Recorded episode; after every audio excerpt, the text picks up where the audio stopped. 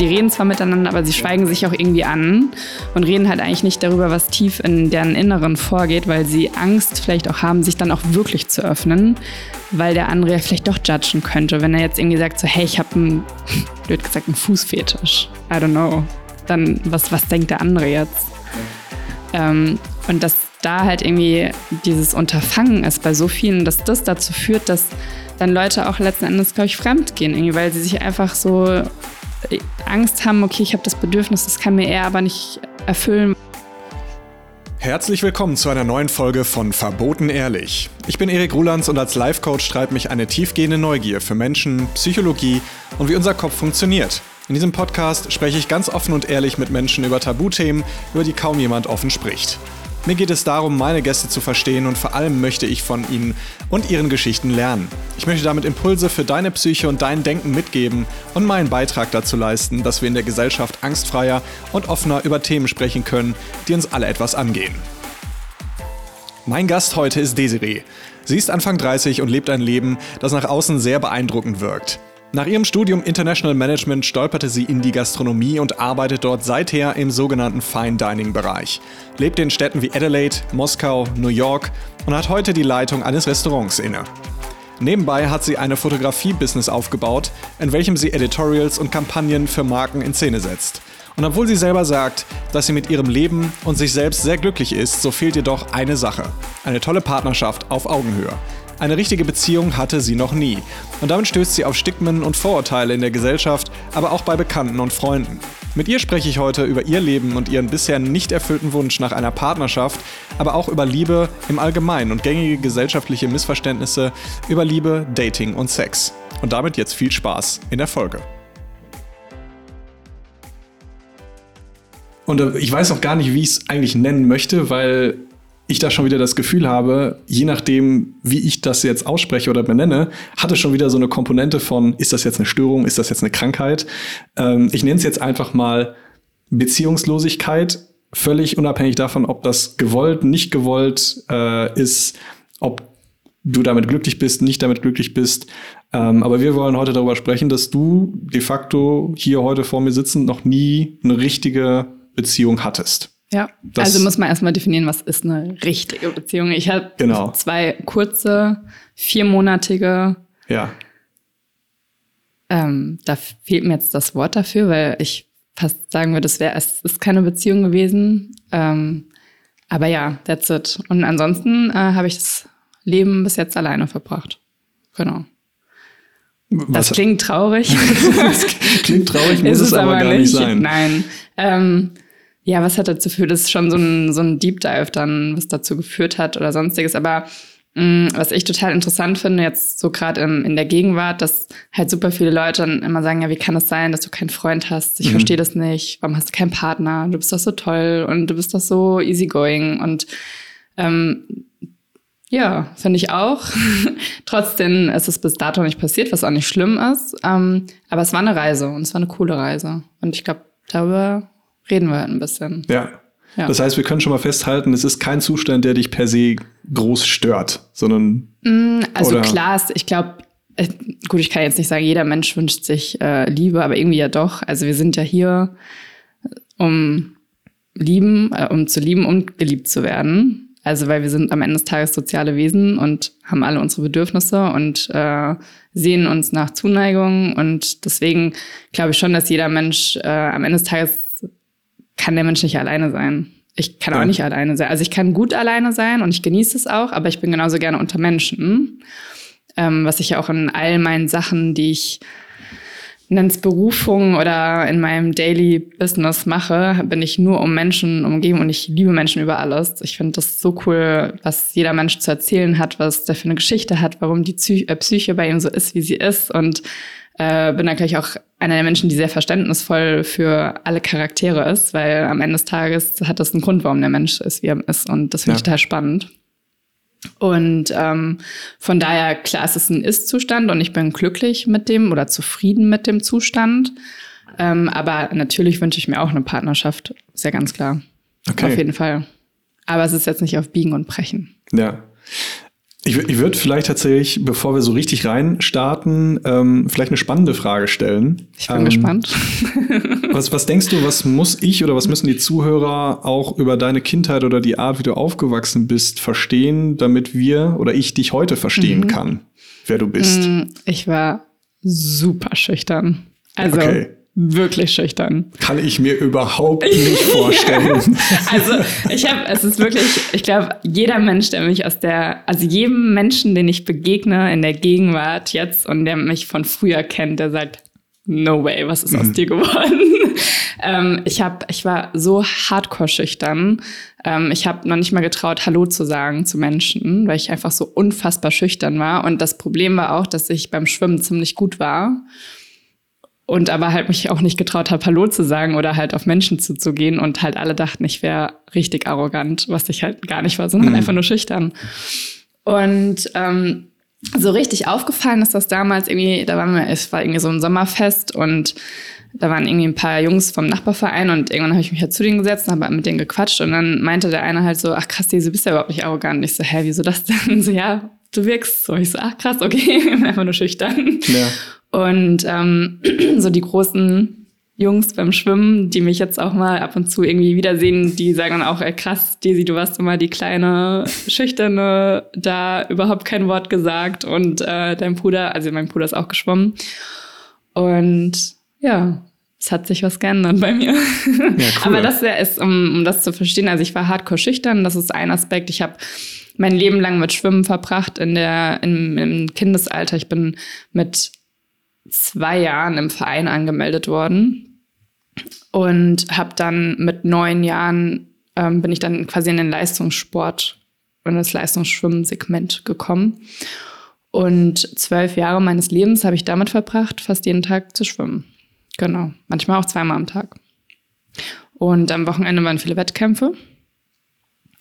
Und genau, das ist so der Haupt, ja. Hauptbestand Kosmos, äh, in dem ich mich gedreht habe. Ja. Schule war sekundär für mich, um nicht zu sagen, ich habe Schule gehasst. Es gibt auch ein Einschulungsbild von mir, wo ich einfach so crumpy schaue. Das beschreibt meine ganze Schulkarriere. Ich wusste schon, äh, auf was mich, äh, was mich erwartet. Und äh, im Abi war das auch so, also ich hatte keine Lust. Ich habe beim Mathe-Abi war schönes Wetter. Ich habe ich raus, bin ich rausgegangen und habe gerade so einen Punkt bekommen. Mein Mathelehrer kam auf mich zu und meinte, Desiree, was war denn bei Ihnen los? Ich so, ja, ich hatte einen Blackout, weil der hat sich so viel Mühe gewesen und äh, ich wollte einfach nicht, dass er weiß, dass ich keine Lust hatte. und ja, dementsprechend, äh, also ich bin durchs Abi gekommen, wenn auch nicht äh, gut, aber ich habe es geschafft und ja, bin froh. Das war für mich einer der schönsten Tage, als die Schule zu Ende war. Ja. Ja, ich fand es fürchterlich. Wirklich. Also würde ich nie wieder machen wollen. Ja, geht mir tatsächlich ähnlich. Also ich fand Schule auch immer ganz bescheiden, um es mal so auszudrücken. Hat aber eher was damit zu tun, dass ich tatsächlich, was mir die meisten auch gar nicht mehr ansehen oder anmerken würden, auch unfassbar schüchtern war. Kein Scheiß. Also wirklich, ich hatte, ich hatte eine Zeit, wo ich auch ähm, also ich, ich würde im Nachhinein sagen, dass ich schon irgendwie so eine leicht ausgeprägte Social Anxiety hatte. Also mhm. wenn mich jemand irgendwie auf der Straße nach der Uhrzeit gefragt hat, bin ich quasi innerlich schreiend weggerannt. Jetzt nicht ja. wirklich schreiend weggerannt, aber ich habe mhm. mich so gefühlt. Und ähm, was ich heute tatsächlich bei mir auch gar keiner mehr vorstellen ja. kann. Was mich ja, was, was, was ich jetzt so super spannend finde, hast du eine Ahnung, warum du, so, du so schüchtern warst und was dann auch passiert ist? Mm, warum ich so schüchtern war, weiß ich nicht. Mm, vielleicht ist es schon Familien, Familiendynamik, äh, weil mein Vater auch äh, nicht so der gesprächigste ist und äh, meine Mama auch äh, eher zurückhaltend ist. Vielleicht ist es so in der Familie dann, dass man das so weitergibt äh, an die Generation. Das kann auch sein. Ähm, aber ich glaube auch so ein bisschen, dass ich ein Tagträumer war. Also ich, hab, ich war sehr verträumt und ach, ganz lustig, ähm, als ich dann angefangen habe zu studieren, hatten wir im ersten Semester HR und dann hat der Dozent uns die Frage gestellt, dass wir doch mal, wenn wir die Chance haben, unsere Kindergärtnerin noch zu fragen, wie wir so als Kinder waren. Weil sehr viele Eigenschaften halt schon im Kindesalter mhm. quasi schon da sind. Und tatsächlich kannte meine Mama die Kindergärtnerin noch und hatte dann auch gefragt für mich. Und ähm, sie meinte, dass ich super verträumt war, aber sehr bestimmt war. Okay. und das trifft bis heute sehr gut, glaube ja. ich. Ähm, das passt ganz gut zu mir. Mm, aber ja, eine Sache wollte ich noch erzählen, äh, die halt auch super lustig ist, weil ich so schüchtern war, habe ich zum Beispiel auch immer so diese Thematik mit du und sie, wann du jemanden mhm. siehst und wann du jemanden duzt. Und wir hatten halt so ein paar Charaktere beim Schwimmen, die halt erwachsen waren. Und eigentlich beim Schwimmen ist es auch eher buddymäßig und man kann sich ja schon duzen. Aber ich habe mich nicht getraut. Also habe ich die Sätze so gelegt, dass ich immer das Du und das Sie vermieden habe. Oh wow. Und da kamen die weirdesten Kombinationen raus. Und ich will bis heute nicht wissen, was die alle gedacht haben. Aber so im Nachhinein kann ich halt einfach nur drüber lachen, weil einfach was, wie viel Effort musst du da reinstecken, damit du den Satzbau so konstruiert, dass er ein bisschen Sinn macht und dass du halt das Sie nicht verwendet wird. Also das äh, ist einer der Sachen, die mir in Erinnerung geblieben sind. Spannend, das ist ja auch tatsächlich, glaube ich, eine kognitive Hochleistung. wow, okay, krass. Und wenn du jetzt offensichtlich heute nicht mehr so schüchtern bist wie damals. Was ist passiert? What happened? What happened? Reisen. Tatsächlich. Ich bin mit 13 aufgrund des Schwimmens das erste Mal alleine, also mit dem Team, aber äh, ohne Eltern in Bangkok gewesen bei einem Wettkampf. Das war so eine Art Jugendolympiade. Und das war so der Startschuss für äh, sehr viele Reisen in meinem Leben. Mm, aber die war total crazy, die Erfahrung. Irgendwie so mit 13 bist du ja echt noch also ich meine, die, heute, wenn du 13 bist, dann bist du ja schon irgendwie halb erwachsen gefühlt weil die Kinder echt so krass frühreif pubertieren und schon so ja, erwachsen irgendwie sind, obwohl sie eigentlich noch Kinder sind. 13 ist halt so überhaupt kein Alter. Und ja, das war halt so der erste Langstreckenflug und äh, die erste Erfahrung im Ausland, komplett andere Kultur und total crazy. Mm, das war dicht gefolgt vom, ich bin mit 15 oder 16, habe ich ein Auslandsjahr quasi gemacht in Australien weil ich so weit weg wie möglich wollte. Ja. Und äh, genau, ich glaube, das sind so Turning Points, die dazu geführt haben, dass so diese Schüchternheit abgelegt wird, weil du halt dann dich zurecht, äh, zurechtfinden musst und du musst halt fragen. Also ja. ich weiß dann auch noch, das war ist dann auch so eine so Erfahrung, die werde ich halt nie vergessen. Ich stand dann vor dem Boarding School äh, Head Off und dann hat er halt irgendwas erzählt und ich so, fuck, ich hatte doch Englisch in der Schule, ich verstehe kein Wort. Und dann meinte ich so, can you repeat please? Und er hat das dann nochmal gesagt und ich so, can you repeat that again? Und er guckt mich nur so an und sagt es nochmal. Und ich so, I'm so sorry, I don't understand you. und es war so demütigend irgendwie, aber dann zeitgleich war es halt irgendwie auch ein Ansporn, okay, jetzt muss ich irgendwie Anschluss finden und ähm, in anderen Ländern, wie zum Beispiel Australien und Amerika, hat Sport halt einen krass anderen Stellenwert als in Deutschland. Und ich war halt einfach nur beliebt, weil ich Schwimmerin war. Auf der gleichen, nicht, aber. Nicht, weil du cool warst, einfach nee, weil du geschwommen warst. Ja, weil ich, also weil ich Schwimmerin war, ja. Und halt auch in Australien Schwimmen auch einen anderen Stellenwert hat als hier ja. in Deutschland. Hier interessiert es halt niemanden. Ähm, und aber auf der anderen Seite habe ich das erste Mal, also es klingt so, so blöd, also einerseits war ich beliebt, weil ich geschwommen bin, aber andererseits war ich so ein Hardcore-Außenseiter, weil die Mädels mich so abgründig gehasst haben, warum auch immer. Und zum allerersten Mal in meinem Leben habe ich mich als Außenseiter gefühlt. Und es war auch eine so krasse Erfahrung, wenn man halt so, ja, wenn man ein Außenseiter ist. Hm. Also weil man das auch bei mir vielleicht nicht denkt, irgendwie, denken, sagen immer, ja, du bist doch bei allen beliebt und so weiter. Und da war das echt so von, da war wirklich klischeehaft wie in einem American High School äh, Film, die Girls, die halt so voll beliebt ja. waren und die halt auf dich schauen, als ob du halt so der Abschaum bis zum geht nicht mehr bist. Und das war schon echt hart. Und sowas prägt auch. Und da bist du irgendwie dann oder hast angefangen aus dir rauszukommen oder ja, was, was hat das mit dir gemacht? Ja, dann? natürlich irgendwie so sich zurechtzufinden, äh, sich durchzusetzen. Ähm, dann halt auch irgendwie, die haben auch so geile Fächer, das hat mir auch total getaugt, dem Outdoor Education, wo du halt dann original drei Tage im Outback unterwegs bist mit nur einem Kompass, musst dein Essen komplett selbst organisieren vorab. Und das war auch das allererste Mal, wo ich so ein wildes Känguru gesehen hatte. Und es war einfach so krass. Und ähm, ja, war mega, mega cool. Und ähm, du hast halt gelernt, wie man, wenn das Kanu sich äh, umdreht und unter Wasser ist, wie du dich halt dann mit so einem Move wieder nach oben äh, twistest und einfach so Sachen, wo du denkst, cool, sowas ist halt fürs Leben irgendwie sinnvoll. Also ja, ja. wann bin ich demnächst beim Outback, I don't know. aber ähm, ja. so tendenziell besser als ja, was gibt's so in Deutschland? Vieles, was man nicht braucht an Fächern. Nee, ist halt, ist halt auch Lebenserfahrung irgendwo, die du da Total. gesammelt hast. Ja, ne? auch allein im Kom also ich meine, da gab es ja noch nicht so die Handys, ne? Ja. Gab's mal nicht früher. Und ähm, dann hast du halt einfach einen Kompass gehabt, eine Karte gehabt und einen Faden und hast halt dann echt so ja, ja. also berechnet, wie weit du noch laufen musst. Ja. Mega geil, das wirklich. Kenne kenn ich, kenn ich noch aus dem Ferienlager mit den Pfadfindern. Ja, ja, geil. Wenn ich irgendwann mal Kinder haben sollte, dann dränge ich die da rein natürlich. Nein, also, aber sowas ist echt cool, irgendwie sowas bringt was und ja, also das sind so Erfahrungen, für die ich einfach dankbar bin, dass ich die machen konnte und ähm, die mich natürlich irgendwie auch, glaube ich, in diese Richtung, okay, diese Schüchternheit ablegen. Und also ich glaube an sich, dass ich immer noch eher ein introvertierter Typ bin. Also ich bin jetzt nicht proaktiv und ich suche jetzt auch nicht die große Bühne. Ich bin eigentlich eher gerne so im Hintergrund. Ähm, deswegen stehe ich auch hinter der Kamera. nee, ähm, und ja, weiß nicht. Also ich glaube, also die meisten wissen das, glaube ich, gar nicht. Ich ähm, habe ja in der Gastronomie viel gearbeitet, ähm, im Fine Dining Bereich, ähm, weil so auf Instagram sehen die Leute ja nur meine Fotografie-Bubble.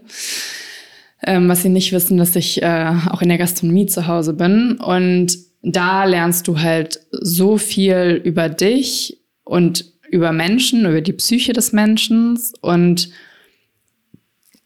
ähm, du lernst viel mehr rationaler zu werden und halt nicht mehr so leicht, dass dich irgendwas triggert. Also ich glaube, bis ich, bis mich was triggert, dauert es ziemlich lang, es sei denn, ich bin hardcore übermüdet.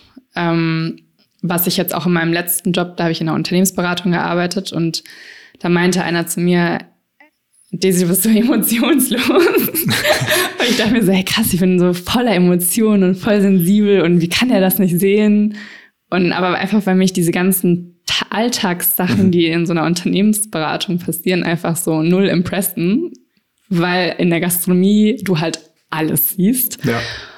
Und so in so einer kurzen Zeit es schaffen musst von ähm, ich gehe auf eine Person ein, die mega krass alternativ ist, bis zu ich gehe auf eine Person ein, die stockkonservativ ist, bis okay, der ist französisch, der ist englisch.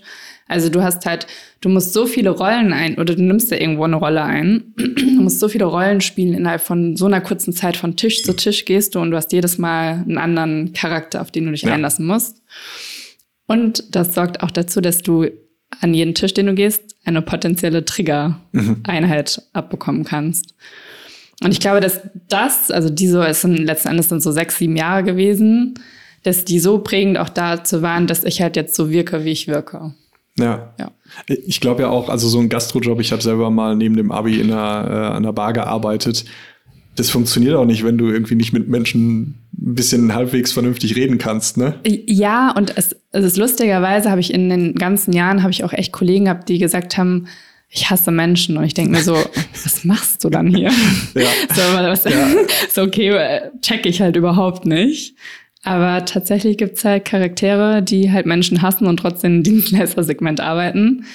Ähm, aber was ich so schade finde, und da muss ich mir selbst auch an die Nase packen, bevor ich in die Gastronomie zufällig geslidet bin, habe ich auch den Job so krass unterschätzt, weil es gehört einfach so unfassbar viel, ähm, so unfassbar viele Skills in allen Bereichen. Also du musst stressresistent sein, du musst richtig es schaffen, das Timing, dass alles passt, du musst koordinieren können, du musst auf die Gäste einsehen, du musst so viel beachten.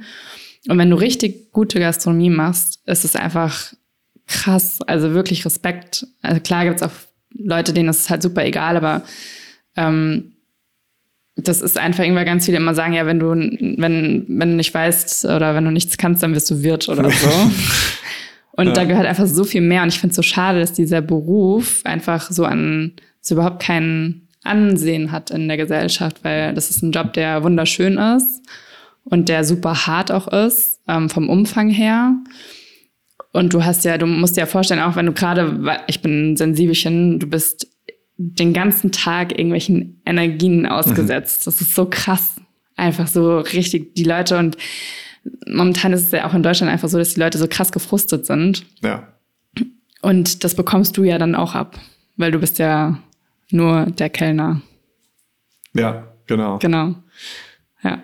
Und das heißt, so ein bisschen, ne, Reisen, dieser Job in der Gastro, der ja. dich so ein bisschen aufgeweicht hat gegenüber Menschen. Aufgeweicht, gutes Wort, ja. Weil ich glaube, also was ich total spannend fand gerade, ähm, ich, ich habe gerade gemerkt, dass, glaube ich, unsere Stories sehr ähnlich sind mhm. in dem Sinne, weil ich habe ja auch schon gesagt, ich war früher echt hart schüchtern. Also ähm, das ging noch nicht mal, also wenn, wenn ich irgendwie mal so ein Gespräch, so ein ganz normales, nettes Gespräch mit einem Mädel hatte, habe ich mhm. schon gedacht, oh mein Gott, ich bin verliebt in sie. Und sie hat einfach sich nur nett mit mir unterhalten, so weil, das, weil, das, weil das für mich so, so unvorstellbar war. Ja. Keine Ahnung, so schüchtern war ich. Ja. Also das Level. Und tatsächlich, ähm, bei mir war es ein bisschen später. Ähm, ich glaube, ich war 19 oder 20, wo ich das Reisen so für mich entdeckt mhm. habe. Und ich habe dann wirklich ähm, Couchsurfing angefangen. Mhm. Also direkt quasi gar nicht irgendwie äh, mal soft anfangen, sondern ja. direkt so, okay, ich bin jetzt hier irgendwo, wo ich die Sprache nicht spreche, niemanden kenne und ich schlafe jetzt hier einfach auf einer Couch von irgendwem, keine Ahnung, ja. ob der mich ausraubt, vergewaltigt, was auch immer. Chapeau. Das würde ich als Frau halt zum Beispiel nicht. Also das, ja. das waren so Sachen, die, also das habe ich halt immer, also ich habe auch noch nicht dazu gesagt, dass ich alle meine Reisen, außer vielleicht zwei, drei Reisen, immer alleine gemacht habe. Und jedes Mal habe ich mich so hardcore auf meinen Bauch verlassen, also auf mein Bauchgefühl. Ähm, bin stundenlang durch irgendwelche Nationalparks in den USA gefahren und da war zum Beispiel ein Incident, wo dann, da war ich bei den Redwoods und wollte halt irgendwie Fotos machen und habe halt irgendwie random an der Straße angehalten und gegenüber war auch so eine Bucht und da haben drei Typen angehalten und dann bin ich halt einfach mal straight wieder zurück ins Auto und habe abgesperrt und habe gewartet, bis die weg sind. Ja. Einfach so, weil es ein bisschen ja. dodgy war und ich dachte, okay, nee, das geht nicht. Also die Erfahrung habe ich nicht gemacht, Couchsurfing, finde ich mega cool, weil ich glaube, dass du halt dann nochmal richtig krass in die Kulturen und irgendwie so bei Leuten einfach eintauchst auch, was, ja. wo auch echt viel Mut dazu gehört. Mm, aber das habe ich einfach aufgrund dessen, dass ich halt eine Frau bin. Ja, kann ich, kann ich auch total verstehen. Ja. Also ich glaube, wäre ich eine Frau, hätte ich das wahrscheinlich auch anders gehandelt. gehandelt ja. ja. Aber für mich war das tatsächlich so, ähm, der Startpunkt dieses mit mir selbst aufweichen mhm. und irgendwie mich auch anderen Menschen, also das, du kannst ja dich nicht anderen Menschen öffnen, wenn du dich nicht dir selbst öffnest. So. Ja. Und das hat bei mir, das war tatsächlich so mit 19, 20 hat das bei mir angefangen, dass ich irgendwie, also ich, also ich war jetzt nicht gesellschaftsunfähig oder mhm. so, aber es war schon so, wo ich mir dachte, so eigentlich am besten brauche ich einen Job, wo man mich irgendwie in den Keller einschließt ja. und dann funktioniert das auch. so, aber ja. ähm, und das hat dann tatsächlich ja doch bei mir sehr, sehr gut geholfen irgendwie mutiger zu werden, mich mir mhm. selbst mehr zu öffnen, mich anderen mehr öffnen zu können. Und heute bin ich Gott sei Dank nicht mehr schüchtern. Ich habe tatsächlich auch immer noch schüchterne Teil Anteile an mir. Ja. Bin, ich weiß nicht, wie es dir geht. Auf jeden Fall. Ja? ich bin total introvertiert und ich, hab, ich muss jedes Mal ähm, in irgendwelchen Situationen, die neu sind, muss ich über meinen Schatten springen. Und ähm, ich finde aber, je älter man wird, desto leichter fällt es einem, wenn man so eine Mentality bekommt, so ja, scheiß drauf dann finden die mich halt scheiße. Wenn ich irgendwas mache, ja. wo halt andere, also letzten Endes ist ja die Schüchternheit, glaube ich, persönlich nur darauf basierend, dass du Angst vor der Meinung von anderen hast. Total. Und ähm, Total. ich muss sagen, auch gerade die letzten fünf Jahre, dass so viel einfach passiert ähm, bei mir, dass es mir einfach so dermaßen egal ist, was die anderen denken, weil am Ende ja. des Tages sterbe ich alleine und das ist ja immer so das, was im, bei Instagram überall auch kursiert, ja, live your life und irgendwie so. Aber es stimmt halt auch. So, was hast du davon, es nicht zu probieren, nicht zu versuchen, nicht das zu machen, wovor du Angst hast? Weil ja. erstens, wenn du es nicht probiert hast, dann bereust du es. Und wenn du es probiert hast und es vermeintlich irgendwie in die Hose gegangen ist, dann bist du dadurch, ähm, hast du halt dadurch eine Erkenntnis gewonnen ja. dann bist du auch irgendwie ein Gewinner. Also so von daher, das ist so eine Sache, da bin ich auch total dankbar dafür, dass ich das abgelegt habe. Ähm, auch zum Beispiel beim Podcast. So, ich hatte ähm, auch davor jetzt super viel Stress und dann hatte ich aber mal irgendwie so eine ruhige Minute und dann dachte ich so, Scheiße, irgendwie so, jetzt öffne ich mich ja, jetzt öffne ich mich ja und jetzt hören das Leute. und dann wissen die ja irgendwie oder erziehen irgendeine Erkenntnis daraus. Hoffentlich. Ja, schön für die. also, nee, entweder sie nehmen was mit und es freut mich dann. Ähm, aber irgendwie so, und selbst wenn sie über mich urteilen oder so, dann ist es ja bei denen und nicht bei mir so. Und deswegen ist alles gut und deswegen habe ich auch in keinster Weise dann gezögert. Das war ja auch so eine total, du hattest das gepostet irgendwie so, hey, wer will mit dem Podcast mitmachen? Und ich habe echt innerhalb von Sekunden geantwortet, ja. so, hey, I'm in. Einfach irgendwie so, weil ich dachte, so, boah, ich habe mal voll Bock irgendwie auf einen Podcast und über irgendein Thema zu sprechen, weil ich rede auch gerne über solche Themen halt einfach. Genau. Und mit dem Hintergedanken, dass es irgendeiner Person irgendeine Erkenntnis gibt, die ihr, die sie weiterbringt im Leben, weil das ist für mich das Schönste, wenn Menschen ähm, eine Bereicherung durch andere Menschen haben. Ja, total. Genau. Also nicht irgendwie im Sinne vom Ausnutzen, sondern im Sinne von Input, ähm, dass das Leben von denen schöner wird, weil sie eine neue Erkenntnis getroffen haben, die den Stress, den Mindfuck, nenne ich das immer ganz gern, ja. ein bisschen äh, reduzieren. Dann schauen wir mal, dass wir noch ganz viele tolle neue Erkenntnisse mit, mit nach draußen geben können. Hinsichtlich Beziehungen, um den äh, Kreis wieder zu schließen, genau. von dem wir uns entfernt haben. Ja, nee, haben wir uns ja nicht eigentlich, sondern es ging ja so ein bisschen auch um deine, deine Story. Den Start. Wie, wie du der geworden oder die geworden bist, der du heute bist. Ne? Ja. Ich glaube, also ich glaube, man kann nichts irgendwie von seiner eigenen Biografie irgendwie lösen. Ja. Also ich habe ja auch gerade gesagt, ne, ich habe auch noch super viele introvertierte, schüchterne Anteile, ja. ähm, die mich auch heute immer noch manchmal so ein bisschen behindern ja. tatsächlich und wo ich auch weiß, wo es herkommt, weil das irgendwo in der Kindheit in, in entstanden ist. Äh, wie ich aufgewachsen bin, entstanden ja. ist, genau. Und das ist auch super interessant. Da sind nämlich noch zwei Komponenten, die ich auch noch äh, mit aufgreifen möchte. Ähm, einmal der Baustein halt die Muster aus der Kindheit. Ähm, und ja. da bin ich auch sehr reflektiert und habe das sehr, sehr viel daran gearbeitet dass sich die, ähm, die Kindheitsstruktur beziehungsweise was nimmst du von deinen, welche Mechanismen, welche Verhaltensmuster nimmst du von deinen Eltern mit, welche willst du gar nicht, weil die nicht zu ja. dir passen und nicht das symbolisieren, was du eigentlich bist oder repräsentieren, was du eigentlich bist. Und der andere Baustein ist auch noch ein großer Baustein, da bin ich auch sehr offen. Ähm, ich habe ich war ja, wie wir jetzt schon öfters erwähnt haben, super schüchtern damals und mit 13 auch irgendwie so mit 13, also noch voll Kind irgendwie im Kopf und hatte da halt irgendwie einen sexuellen Übergriff in einer Bahn. Und also ich wurde jetzt nicht angefasst, aber es hat sich ein, ein Mensch vor mir masturbiert mhm. auf mich irgendwie. Und da war halt niemand in der U-Bahn, äh, also in der S-Bahn. Äh, es war früher Morgen, ich war auf dem Weg ins Training. Samstagmorgen ist halt keiner so wirklich unterwegs, weil es auch außerhalb war von, äh, ich bin damals in Frankfurt aufgewachsen. Und das war so ein Erlebnis für mich, was mich halt hinsichtlich Männer so hardcore verstört hat und was auch dazu geführt hat, dass ich vielleicht die Teenie-Phase nicht so gelebt habe wie mhm. ein normaler klassischer Teenie, der diese Vorgeschichte nicht hatte, weil ich auch mit niemandem darüber gesprochen habe. Ja. Weil ich schüchtern war.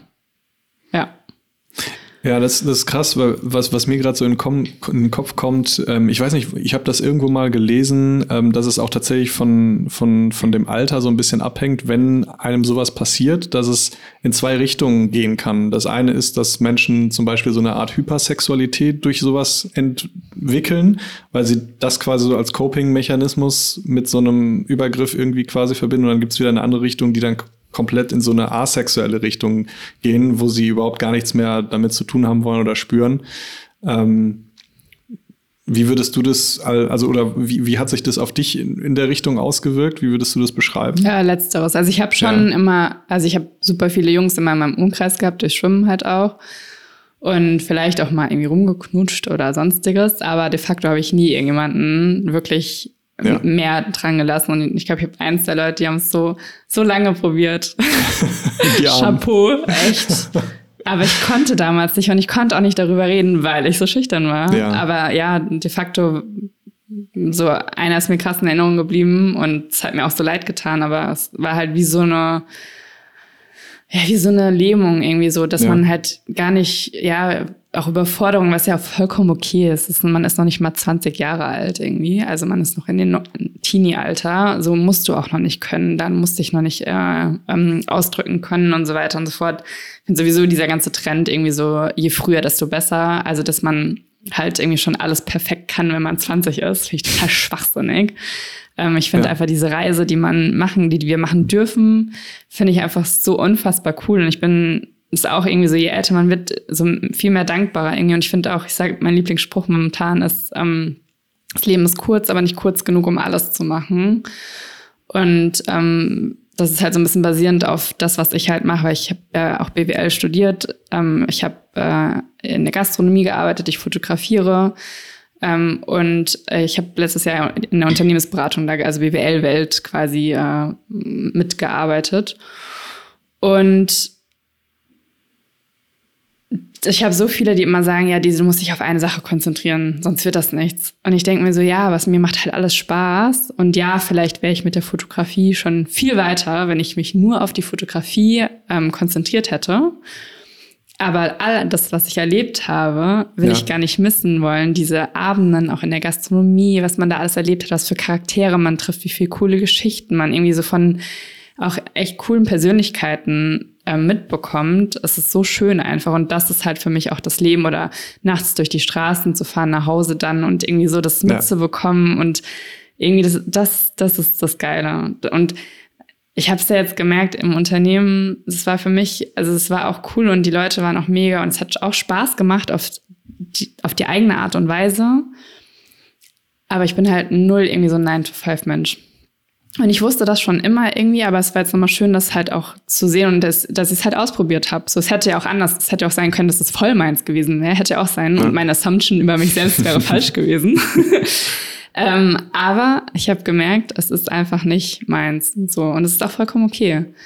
Und ähm, jetzt habe ich schon wieder so ein bisschen den Faden verloren, wie ich schon wieder da gelandet bin. Alles, alles gut. Ähm, also prinzipiell können wir zusammenfassen, du hattest durchs Reisen, durch Arbeit in der Gastro und durch diese ganzen Erfahrungen bist du irgendwie so ein bisschen aufgetaut. So. Du hast ja eingangs schon auch erzählt, ähm, du hast schon irgendwie so zwei Dating-Erfahrungen gehabt, die jetzt ein bisschen länger gedauert haben, wo du jetzt. Genau, vier Monate. Ja, genau. Also, wo du jetzt vielleicht für, von dir aus nicht sagen würdest, das war jetzt für dich eine richtige Beziehung. Ja. Aber irgendwann hat es ja dann doch irgendwie scheinbar so ein bisschen geklappt. Klar, aber also das erste war mit Anfang 20 und das äh, war, warum mir das irgendwie nicht so wirklich eine Beziehung, finde ich, oder Partnerschaft war, weil ähm, also er hat, ich will jetzt auch gar nicht zu viel Details, aber er hatte halt Sport gemacht und er kam dann irgendwie immer so abends random, aber er, wir waren irgendwie nie auf dem Date. Also ich habe dann auch gekocht, ähm, aber es war halt irgendwie so, ich weiß nicht, es ist ja auch so eine Definition, was, was ist irgendwie die Vorstellung von einer Partnerschaft oder Beziehung. Ich sage, ich differenziere immer zwischen Beziehung und Partnerschaft, weil ich finde, dass, also das ist aber alles subjektiv gesehen, es muss jetzt nicht ja.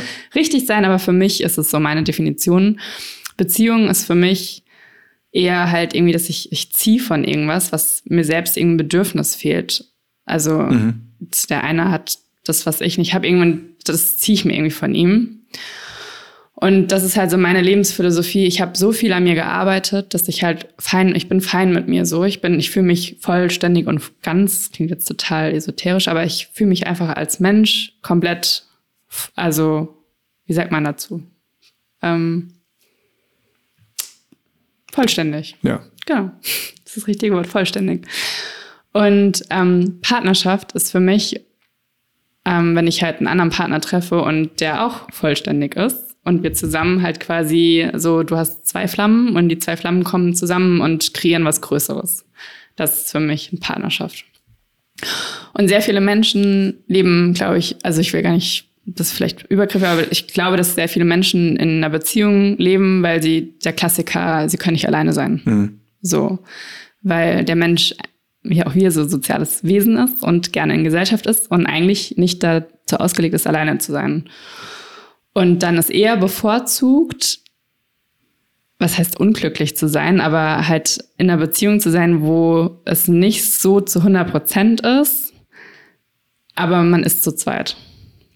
Ja. So, das ist halt, äh, das ist persönlich nicht mein Anspruch. Ich möchte es, wo es einfach passt irgendwie so. Und ich bin fest davon überzeugt, dass es da einen Partner gibt, wo es dann passt irgendwie. Und deswegen bin ich auch so spann, äh, entspannt. Es gibt ja auch immer so diese Klischees, ja, du bist jetzt über 30, jetzt kommt die Torschusspanik und der Nächste, der dir über die Straße läuft, das ist er. Nee. So, also auch gerade jetzt in der heutigen Zeit, du hast so viel Zeit, du wirst so alt und ich habe es letztens erst mit einer Freundin gehabt. Wie geil ist das denn eigentlich? Ich habe alles, das, was ich mir im Leben so vorgenommen habe oder machen wollte, habe ich gemacht.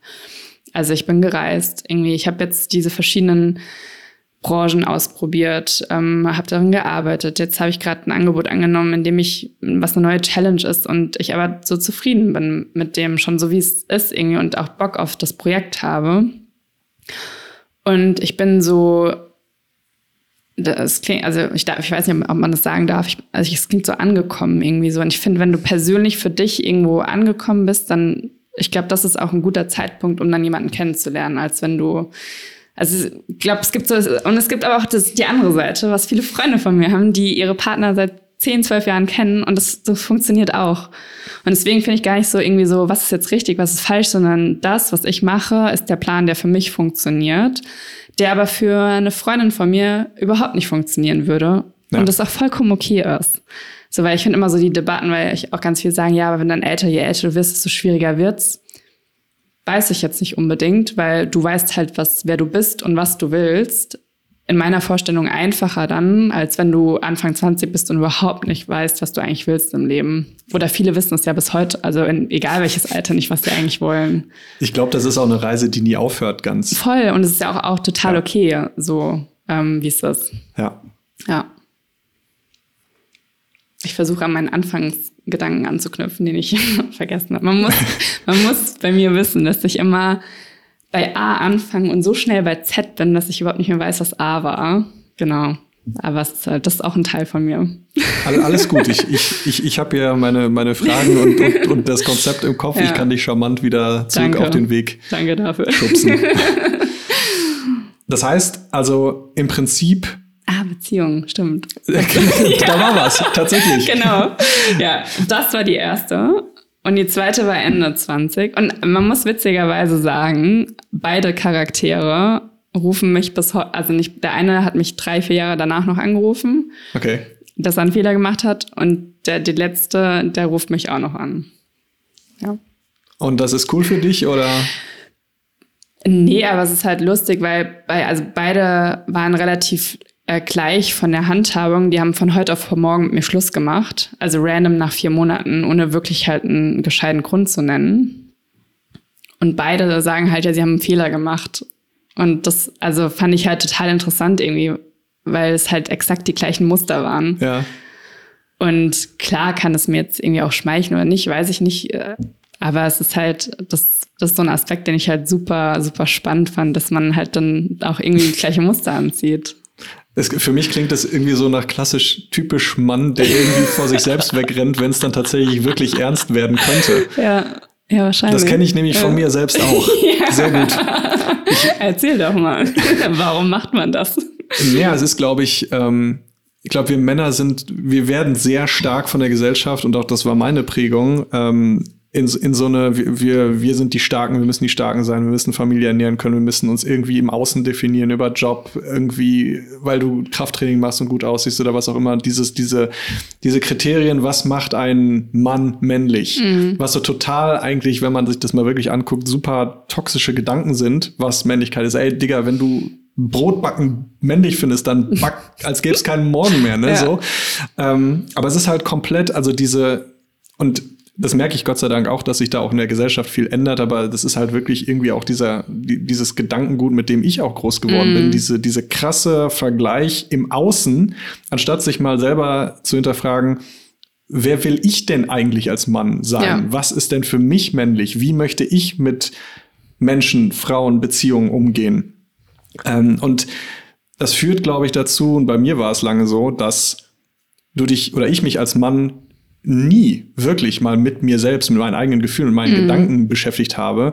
Und ich kenne das wirklich von mir, dass ich, also ich war auch lange, sehr, sehr lange beziehungslos. Also meine erste richtige Beziehung hatte ich mit 28. Mhm. Ähm, vorher auch mal irgendwie so längere Friends with Benefits, was eigentlich nicht Friends with Benefits waren. So, also auch ganz sehr weirde Sachen, die dabei waren.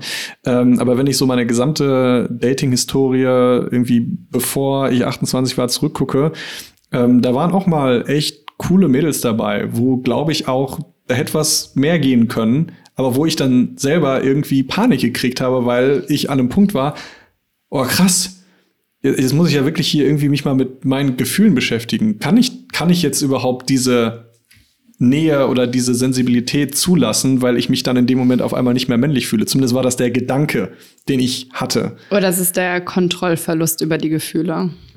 Kann auch sein. Kann auch ein Kontrollverlust sein. Ähm, was, was ja sicherlich auch was Männliches ist, ne? Also dieses in der Kontrolle sein, das ist, also keine Ahnung, ich bin, als Mann kann ich da jetzt wenig über die, die Erfahrung von Frauen zu sagen, aber ich glaube tatsächlich, dass ganz, ganz viele Männer, zum Beispiel beim Sex, total ungern die Kontrolle abgeben, weil sie das nicht aushalten können.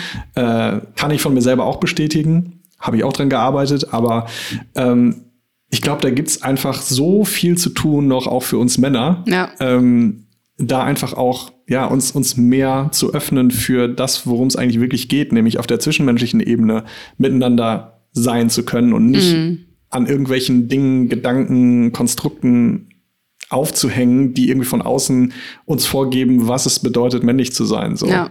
Ich glaube, das, das ist bei vielen Männern noch ein Thema. Mhm. Auch ein sehr schambehaftetes Thema. Ja.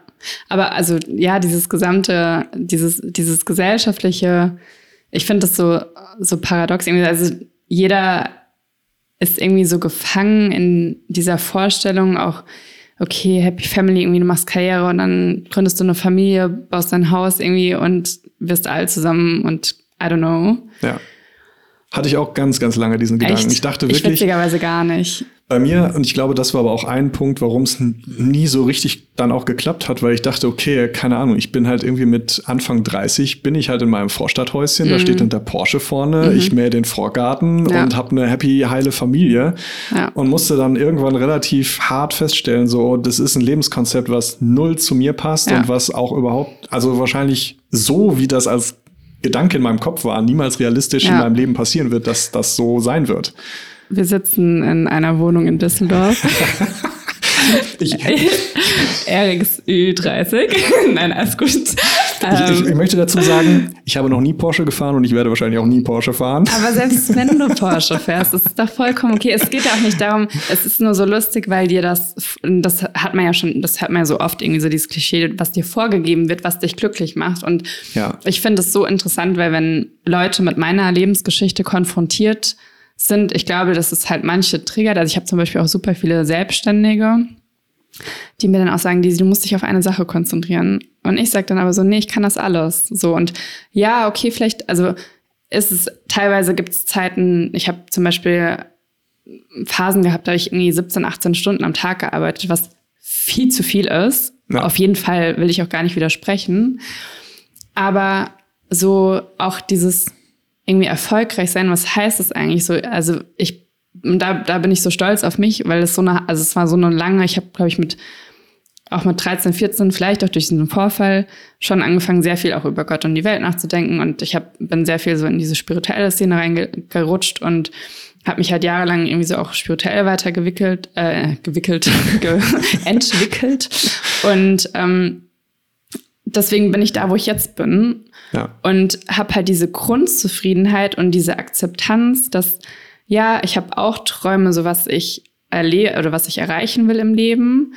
Aber ich bin zufrieden mit dem Weg, den ich gehe. Und auch klar, und das heißt ja nicht, dass immer alles happy. Bei mir denken auch die Leute immer, mein Leben ist perfekt und alles ist toll und bei mir ist alles so einfach. Bullshit. So. ähm, ich hatte letztens eine Freundin, da habe ich mich richtig doll gefreut, oder eine, also ehemalige Arbeitskollegin. Und die meinte zu mir, ey, krass, Daisy, wie hast du das eigentlich geschafft alleine? So die ganzen Jahre, ich hätte das nicht geschafft. Und das war so ein krass schönes Kompliment, weil die Leute halt irgendwie sehen, ja, die sieht ganz gut aus, die fotografiert mit der Leica irgendwie, die, die reist um die Welt, das, ja. die hat ein Happy Life irgendwie so, aber ey, was da für Arbeit dahinter steckt, das sehen die Leute halt nicht und was für ein Commitment an dem Lebenskonstrukt, den ich mir ausgewählt habe, was daran steckt, das sehen die Leute nicht, weil die Leute immer nur das sehen, was sie sehen wollen und dann darüber reden möchten. Ja. Und ähm, deswegen finde ich das halt so spannend, auch mit dieser Frage irgendwie so, okay, was ist dann eigentlich irgendwie so die Vorstellung, es machen sich so viele machen sich auch was vor in Beziehungen und Partnerschaften und die und das das größte Ding, was ich eigentlich gerade so beobachte, ist, dass die Leute verlernt haben zu kommunizieren. Total. Ich glaube, wenn die Leute sich mehr trauen würden, zu kommunizieren und zu sagen, was sie eigentlich für Bedürfnisse haben, ohne dass sie Angst haben, dass der Partner einen sofort verlässt oder so. Es ist ja, also man traut sich ja nur nicht, weil man Angst vor der Veränderung oder Angst vor einer gewissen Wirkung hat. Ähm, oder dass man den anderen so krass triggert, dass der halt wegrennt. Und ähm, da gehört dann auch viel Arbeit von beiden Seiten natürlich dazu.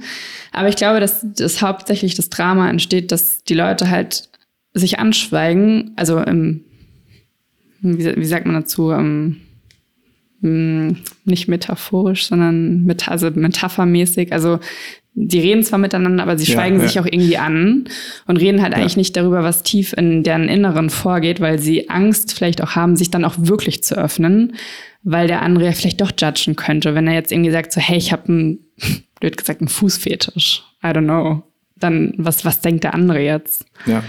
Ähm, und dass da halt irgendwie dieses Unterfangen ist bei so vielen, dass das dazu führt, dass dann Leute auch letzten Endes, glaube ich, fremd gehen, irgendwie, weil sie sich einfach so Angst haben, okay, ich habe das Bedürfnis, das kann mir er aber nicht erfüllen, was mache ich jetzt irgendwie, oder I don't know, ja. also so salopp gesagt, da muss man auch nochmal differenzieren, ist auch nochmal komplexer als jetzt in einem Satz zusammengefasst, aber mh, mm, ich glaube, dass das auch so Komponenten sind, die einfach wichtig sind und wo wir jetzt auch die Möglichkeit haben, gerade dazu, dass auch zum Beispiel jetzt Therapie salonfähig wird. Das war ja bei unseren Eltern verpönt. Ja. Also wenn du da gesagt hast, ich gehe zum Therapeuten, dann haben die gesagt, so, boah, bist du jetzt in der Klapse oder was? Ja. Also total negativ. Aber wie cool ist es, dass du zu einer Person gehen kannst, was auch von der Krankenkasse erstattet wird, die komplett neutral ist und letzten Endes kannst du ja entscheiden, was du davon annimmst und was nicht. Ich meine, der Therapeut ist ja auch kein Gott, der jetzt alles weiß, aber er kann dir gewisse Verhaltensmuster halt aufzeigen und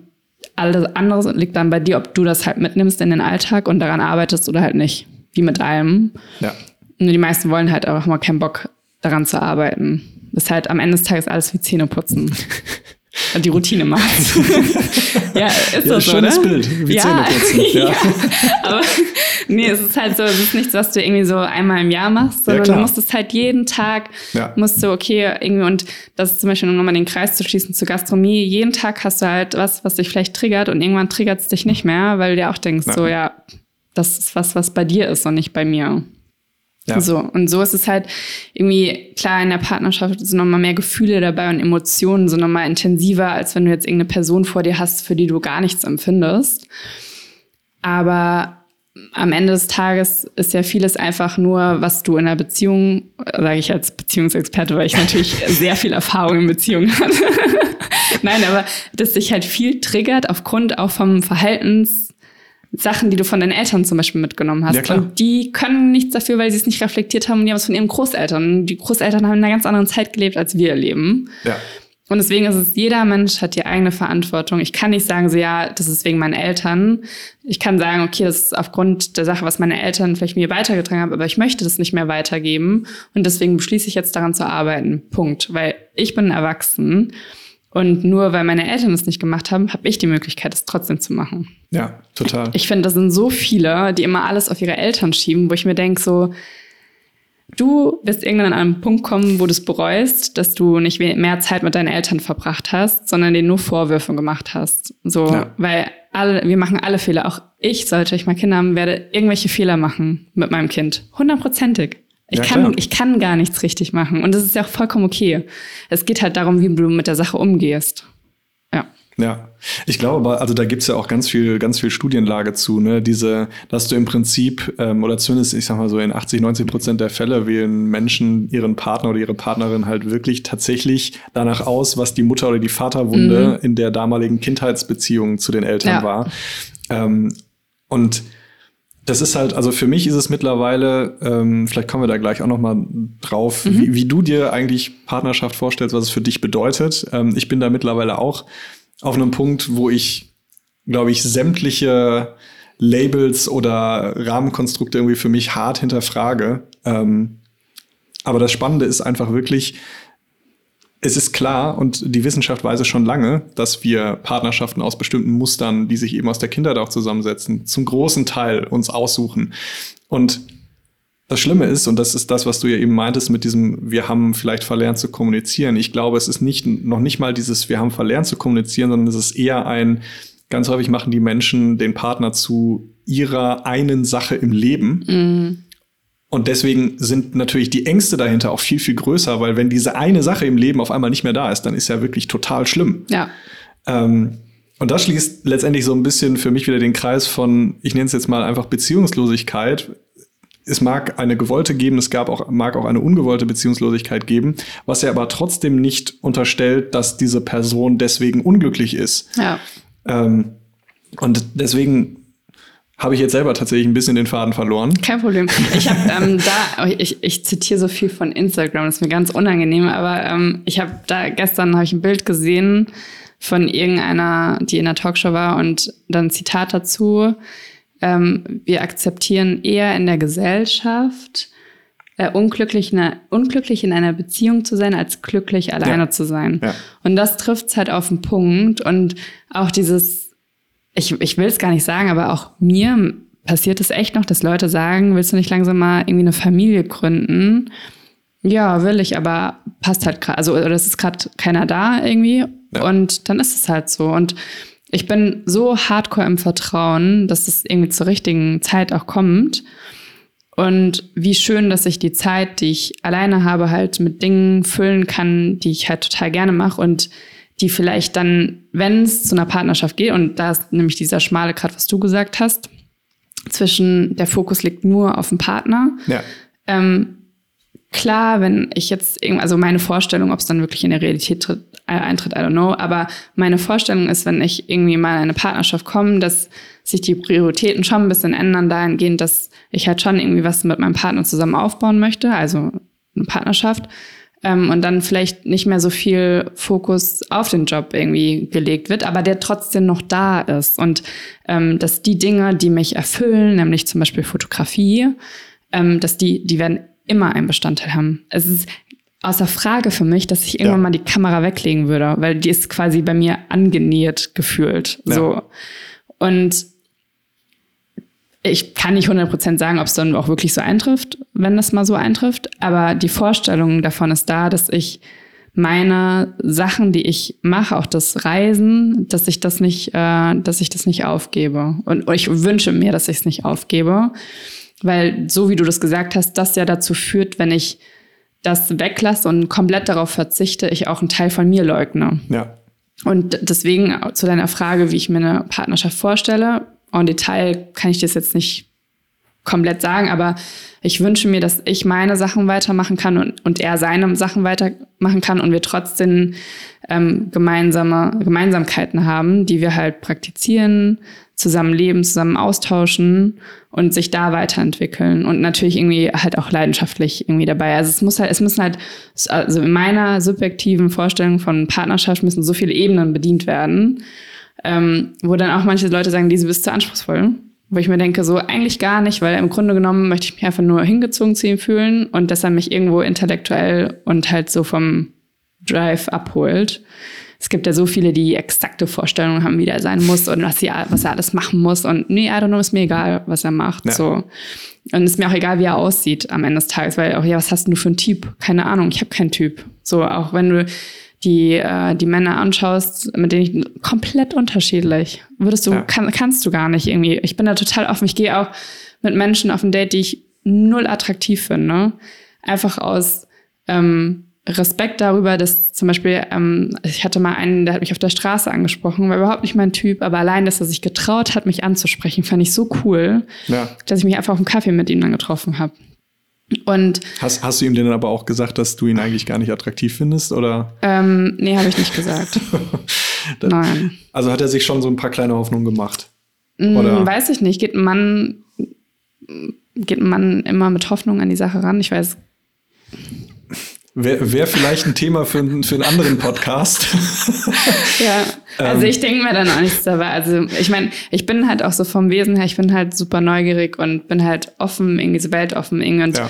mich interessieren einfach Menschen und deswegen gehe ich vielleicht auch, die meisten Mädels hätten es wahrscheinlich nicht gemacht, so, aber ich you never know, weißt du, es hätte auch sein können, dass der mich so krass umhaut, so ja. vom Vibe her, dass das doch ist. So. Ja. Und ähm, ich glaube, dass auch viele sich halt so krass irgendwie festfahren in irgendeiner Vorstellung, wo sie denken, dass das jetzt der Typ ist, der sie glücklich macht oder so. Genau dieser, der sie glücklich macht, ist wieder auch so. Ja, ich, so, ja. das ist diese Einstellung.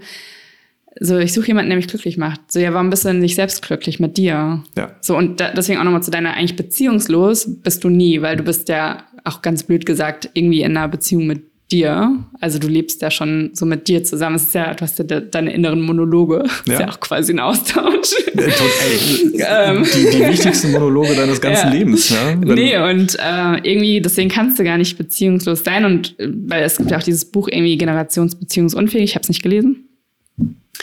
Ähm, aber ich glaube, was unserer Generation tatsächlich verloren gegangen ist, ist dieses Commitment, dass man an Dingen arbeitet und dass man alles, also auf jeden Menschen, den du triffst, der ist ja auch irgendwo eine Chance, dich weiterzuentwickeln.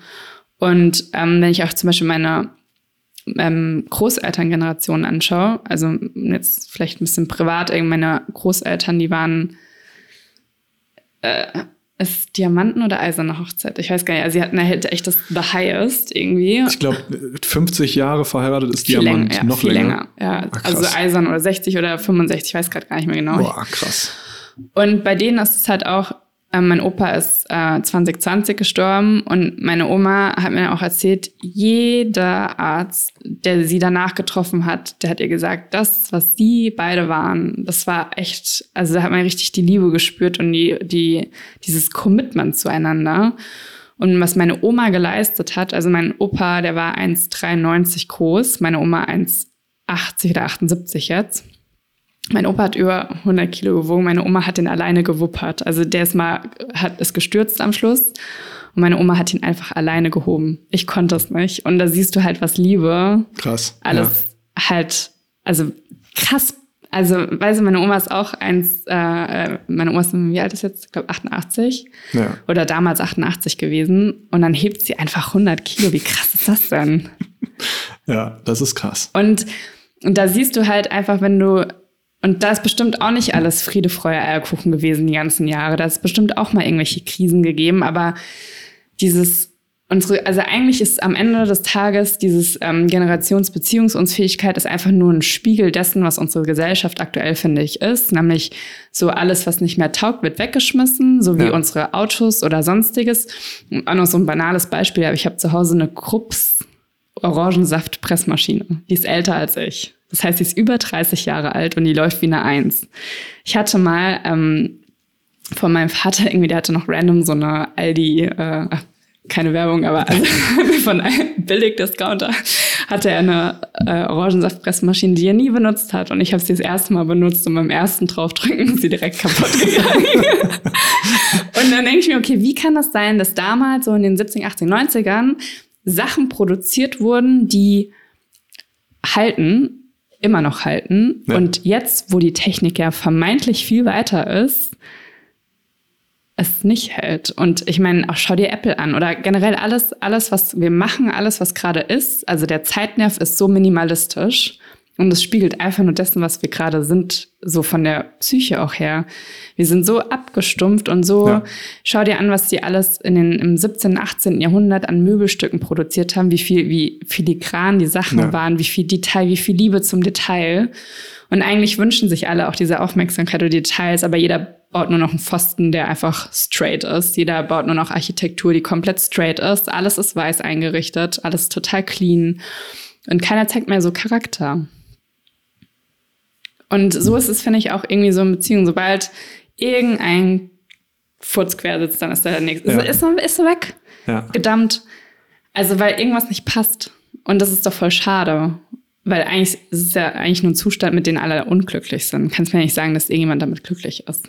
Ja, also tatsächlich, ähm, die, die Frage stelle ich dir gleich auch noch, aber also was mir dazu einfällt, also ich, ich gehe da komplett mit mit dir. Ähm, und für mich ist es mittlerweile echt auch ein richtig harter Abturner geworden. Also ähm, ich, ich glaube, dass ich jetzt zwar auch deutlich anders drauf gucke, aber wenn zum Beispiel also auch das Thema Kommunikation, äh, wenn ich irgendwie ein Mädel date und ich habe das Gefühl, ähm, keine Ahnung, sie lässt sich absichtlich Zeit, um mir zu antworten oder teilweise wirklich total minimale Sachen, Ähm, und das kann sowas sein wie, äh, ich habe ihr vielleicht oder keine Ahnung, irgend, irgendwas ist passiert, wir hatten ein bisschen Trouble oder es gab ein Missverständnis und ich sag ihr einfach ganz offen und ehrlich, wie ich mich in dem Moment gefühlt habe. Und sie geht sofort in so einen Rechtfertigungsmodus, mhm. anstelle empathisch quasi mit mir zu sprechen. Ja. Ist bei mir so ein Abturner, mhm. da bin ich direkt raus, weil ja. ich mir denke so, nee, das ist so, da will ich auch gar nicht mehr hin, irgendwie mich so mit Menschen unterhalten. Und ja. ähm, ich glaube, das hat ganz, ganz viel auch was mit Empathie wirklich zu tun. Also nicht nur gegenüber anderen. Du kannst ja Empathie gegenüber anderen nur haben, wenn du auch Empathie dir gegenüber hast. Mhm. Ähm, und das, also für mich ist es immer ein Zeichen, okay, diese Person ist einfach nicht zu sich selbst connected. Ja. Oder zumindest nicht auf dem gleichen Level, wie ich zu mir connected ja. bin. Deswegen werden wir wahrscheinlich keine Augenhöhe in dem Sinne finden. Ja. Ganz egal, was hier passiert. Ähm, und es ist ein Zeichen für mich, ist diese Person, also es gibt ja auch Abstufungen. Ne? Es kann ja auch sein, dass sie in einen Rechtfertigungsmodus vielleicht kommt, aber dann selber einsieht, okay, stimmt, ne, hast, hast du recht gehabt, irgendwie war das total blöd von mir. Mhm. Ähm, aber auch sowas kommt ja sehr, sehr selten, dass da Menschen nochmal wirklich irgendwie da ehrlich sind und sagen ja. so, hey, das war echt nicht so cool von mir und ja. äh, hätte ich mir auch selber anders von mir gewünscht. Wenn mir jemand zeigen kann, dass diese Person in der Lage ist, an sich zu wachsen und sie will auch an sich wachsen, das ist für mich ein Green Flag. Mm. So, aber wenn das nicht kommt und auch ich nicht das Gefühl habe, da, wir können da irgendwie mit Empathie miteinander kommunizieren, ich bin mittlerweile turnt mich das so schnell so hart ab. Ja. Ich finde es voll schön, dass du Green Flag gesagt hast, weil ich hörte immer nur Red Flag. ich glaube, das ist das allererste Mal, dass ich Green Flag tatsächlich höre. Dann hast du auch noch was gelernt, ja. Ja, voll. Sehr cool. Was, ich habe sofort verstanden. was sind denn Green Flags für dich, wenn du datest? Mm. Wo, bei welchen Sachen hast du sofort das Gefühl, ja? Gute Frage. Ähm, man muss dazu sagen, dass ich, ich date nicht so viel. Also ich habe, ähm, ich bin offen fürs Daten. Ich habe zum Beispiel mal die, die ganzen Online-Dating-Apps ausprobiert. Und das war relativ bescheiden. also ich habe die lustigsten Geschichten. Meine Freunde feiern, also meine Freunde wollen, glaube ich, auch nicht, dass ich irgendwann mal einen Partner habe, weil sie die Geschichten viel zu cool feiern, die ich zu erzählen habe. das ist immer so wie gute Zeiten, schlechte Zeiten und ich Sachen erzähle. Musst du mal ein Buch schreiben. Ja. Kannst du noch Geld mit verdienen. Ja. Aber tatsächlich, also nur ein Beispiel halt, du schreibst da echt irgendwie, ich habe wie Bumble habe ich mal benutzt und habe da echt dann mal irgendwann 25 Leute zusammen gehabt, habe den allen geschrieben was meinst du, wie viele geantwortet haben? Alle oder keiner? Einer. Einer. Ja, krass. 25 Leute. Und einer schafft es zu antworten. Ist aber eigentlich ungewöhnlich, weil ich glaube, gerade in den Dating-Apps ist das Spiel ja eigentlich umgekehrt, dass du dich eher als Frau fast nicht retten kannst vor Männern, die dich Dem irgendwie... kann ich das widerlegen. Okay, krass. Ja. Also ich muss sagen, ich habe auch, ich glaube, ich hatte nur eine coole, aus also allen Dating-Stories, Online-Dating-Stories hatte ich nur eine coole Geschichte, wo ich echt total geflasht war, weil der Typ echt richtig cool war, klassisch, so wie ich mir das vorstelle.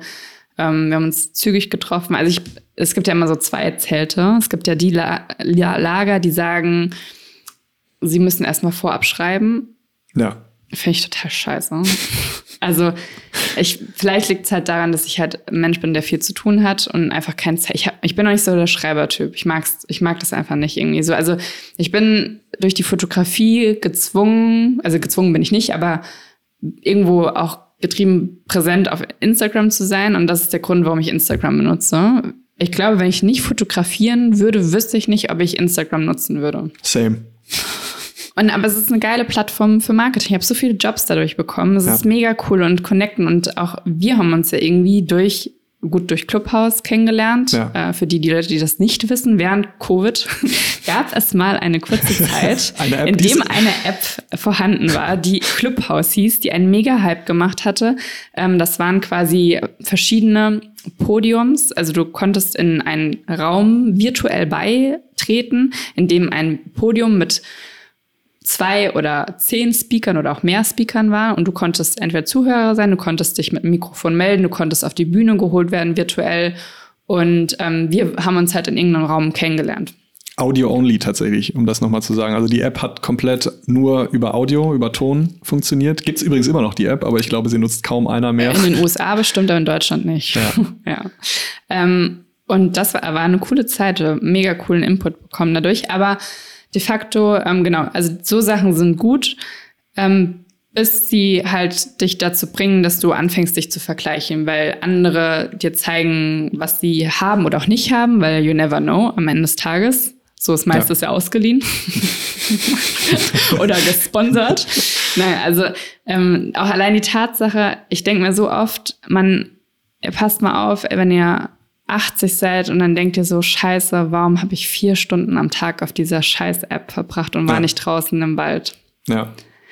Das ist halt so, ich versuche es echt äh, gerade richtig drastisch zu minimieren und selten online zu sein.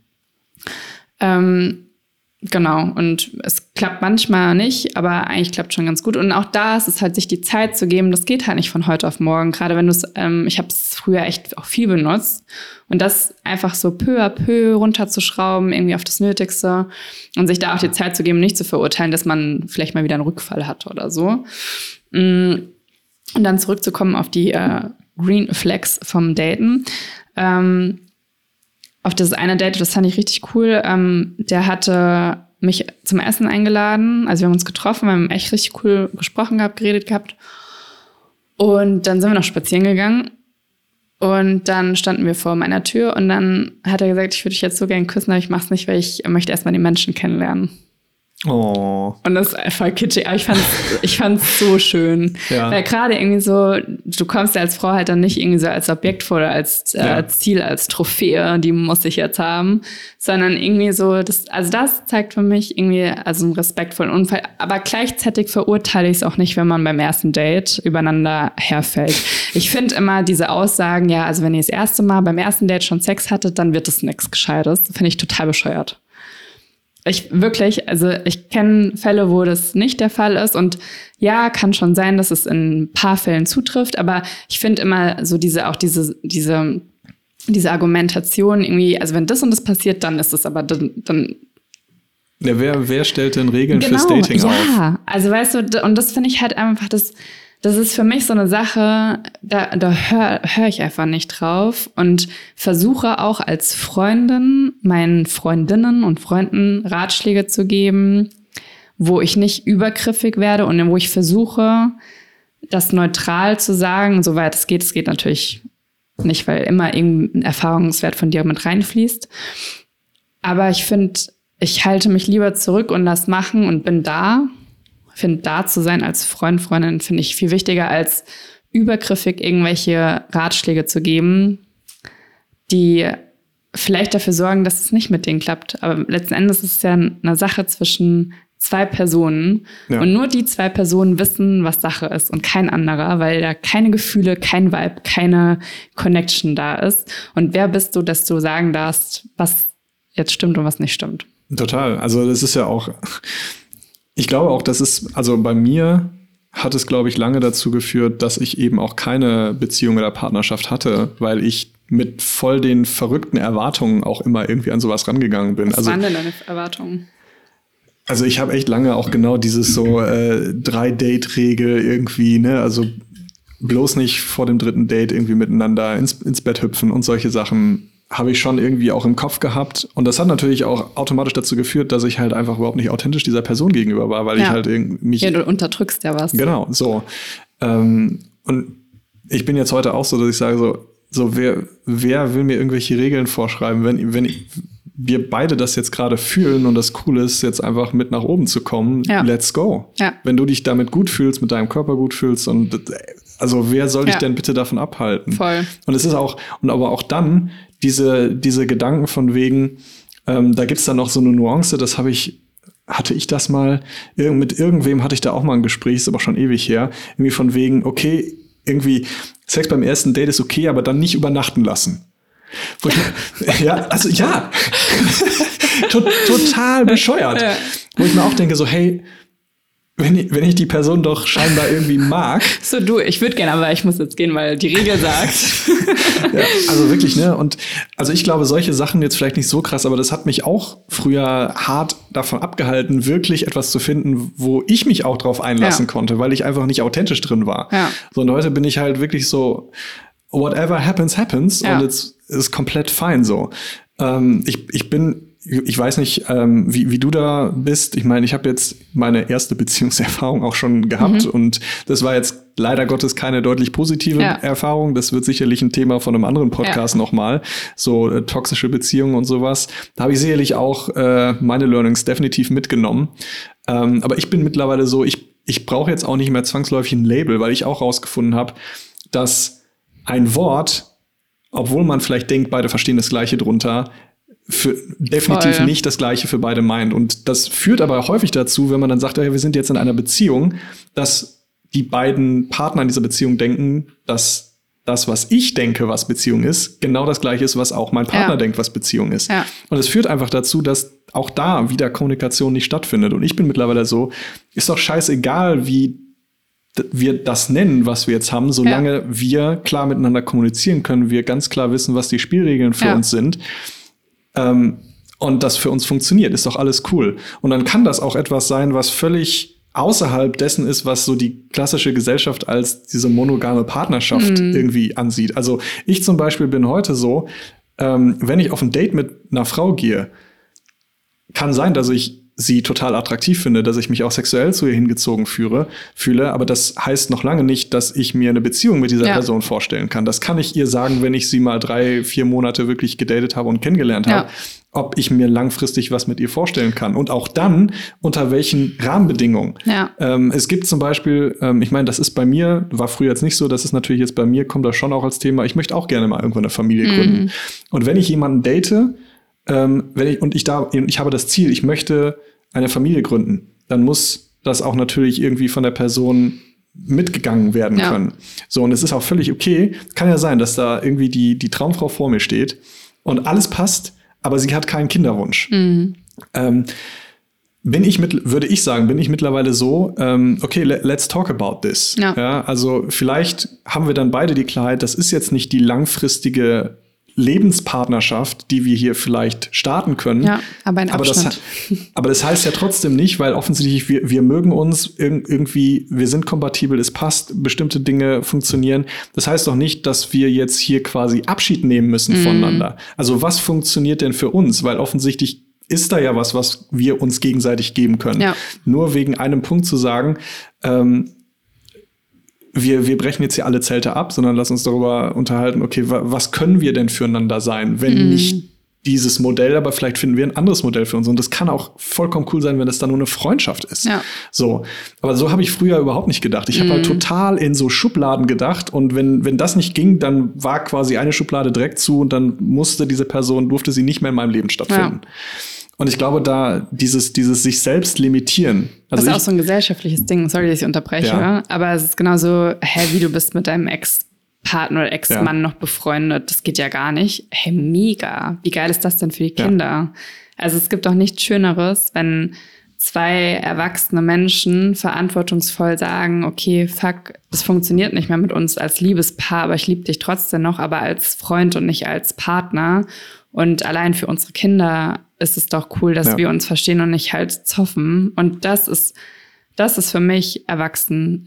Und da siehst du, wie viele Menschen, ich sag mal, aus psychologischer Sicht in diesen Kind-Modi sind, ja. weil eine gesunde, erwachsene Psyche würde nicht so handhaben, also würde die Situation nicht so handhaben. Ähm, so, auch wenn sich Eltern bekriegen, irgendwie sind das letzten Endes nur irgendwelche Verletzungen, die halt aus irgendwas hervorgetreten sind und die halt nicht, warum auch immer, und es gibt auch Schwerwiegend, das ist immer so einfach gesagt und da sind natürlich viel Emotionen und viel Arbeit dahinter, aber ähm, genau, das ist einfach so eine Sache, wo ich dir komplett recht gebe, ähm, dass es so sehr wohl äh, möglich ist, mit Ex-Partnern oder was weiß ich auch befreundet sein zu können. Ja. ja. Also, wie gesagt, ne, ich finde ich find diesen Gedanken halt so total bescheuert. Ähm, ist ja auch egal, ob man sich irgendwie nur kurz gedatet hat, ob man irgendwie auch eine Zeit zusammen war. Ist ja nicht so, als dass alles scheiße war oder dass man diese ja. Person nicht gemocht hat oder mag. Ähm, aber häufig passiert dann sowas, also in der, so in den letzten paar Monaten hatte ich das tatsächlich auch häufiger, dass ich total coole Mädels gedatet habe und mm. das, da war auch wirklich eine Verbindung. Ja. Und dann war aber irgendwann kam so ein Punkt, entweder hab ich, musste ich dann quasi ehrlich sein und sagen, so ich glaube, für mich läuft es nicht in eine partnerschaftliche ja. Richtung oder sie hat mir das gesagt. Ja.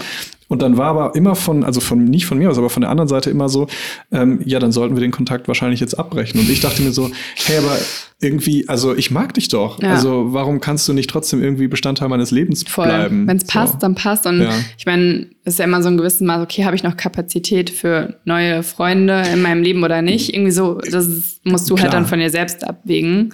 Aber ich finde halt so, die, also das führt dann halt also das heißt ja auch nicht, dass man irgendwie äh, dreimal die Woche Null, miteinander nein, was tun muss, aber ja. dieses so, okay, man entfolgt sich auf Instagram, man blockiert sich vielleicht oder, oder es ist komplett irgendwie tot und diese Verbindung ist für immer gekappt. So, das, das finde ich halt so, wo ich mich manchmal frage, so, hä, warum? Ja. Ich verstehe es auch nicht mehr, muss ja. ich tatsächlich sagen, wenn, wenn Menschen so reagieren. Ja. Ähm, weil es irgendwie, also ich, ich habe das Gefühl, das ist, es passiert aus einer Selbstlimitierung heraus. Ja, oder vielleicht auch also was heißt Ego? Ich will nicht immer das Ego schuldig sprechen, aber vielleicht halt irgendwie so aus einer Verletzung heraus ein Ego, okay, das konnte ich jetzt nicht haben, also mal hau ich's weg, sonst muss ich mir es ja jeden Tag irgendwie anschauen oder so. I, I don't know, keine Ahnung. Ich kenne das Mindset auch nicht so. Ähm, aber ja. ich könnte mir vorstellen, dass äh, das vielleicht ein Aspekt ist, irgendwie, wenn man es da nicht haben kann, dass man das dann irgendwie aus dem Augen, aus dem Sinn oder so. Ja, aber was ich ja tatsächlich, um, um vielleicht noch mal auf, auf, unseren, auf unseren Weg und unser Thema zurückzukommen. Ja, ich habe auch eine Green Flag. Darfst du gleich äh, sehr gerne erzählen. ähm, aber was ich tatsächlich irgendwie so aus dem Gespräch, äh, um es vielleicht auch mal so ein bisschen zu reflektieren oder zusammenzufassen, was ich irgendwie super spannend finde, ist, ähm, und das soll jetzt wirklich irgendwie nicht total komisch klingen, aber ich finde so, ähm, ich glaube, ganz häufig ist dieses Thema du bist doch schon jetzt über 30 und hast noch nie eine Beziehung. Das ist, glaube ich, in der Gesellschaft doch auch mit, immer noch mit vielen Stigmas und, und Vorurteilen ähm, irgendwie belegt. Und ich habe aber trotzdem das Gefühl, so aus diesem Gespräch, du bist so äh, weit da drin selber, also auch ähm, mit, mit dir und mit der Offenheit an der Stelle, ähm, dass man, also dass ich jetzt persönlich könnte mir nicht vorstellen, dass du irgendwelche Probleme haben solltest, irgendwie einen tollen Partner zu finden. Und das finde ich aber wieder, also als, als, als Gedanken finde ich das so spannend, ähm, weil das letztendlich diese, diese Stigmata ja komplett zerschießt eigentlich. Du, mhm. du bist voll der coole, normale Mensch.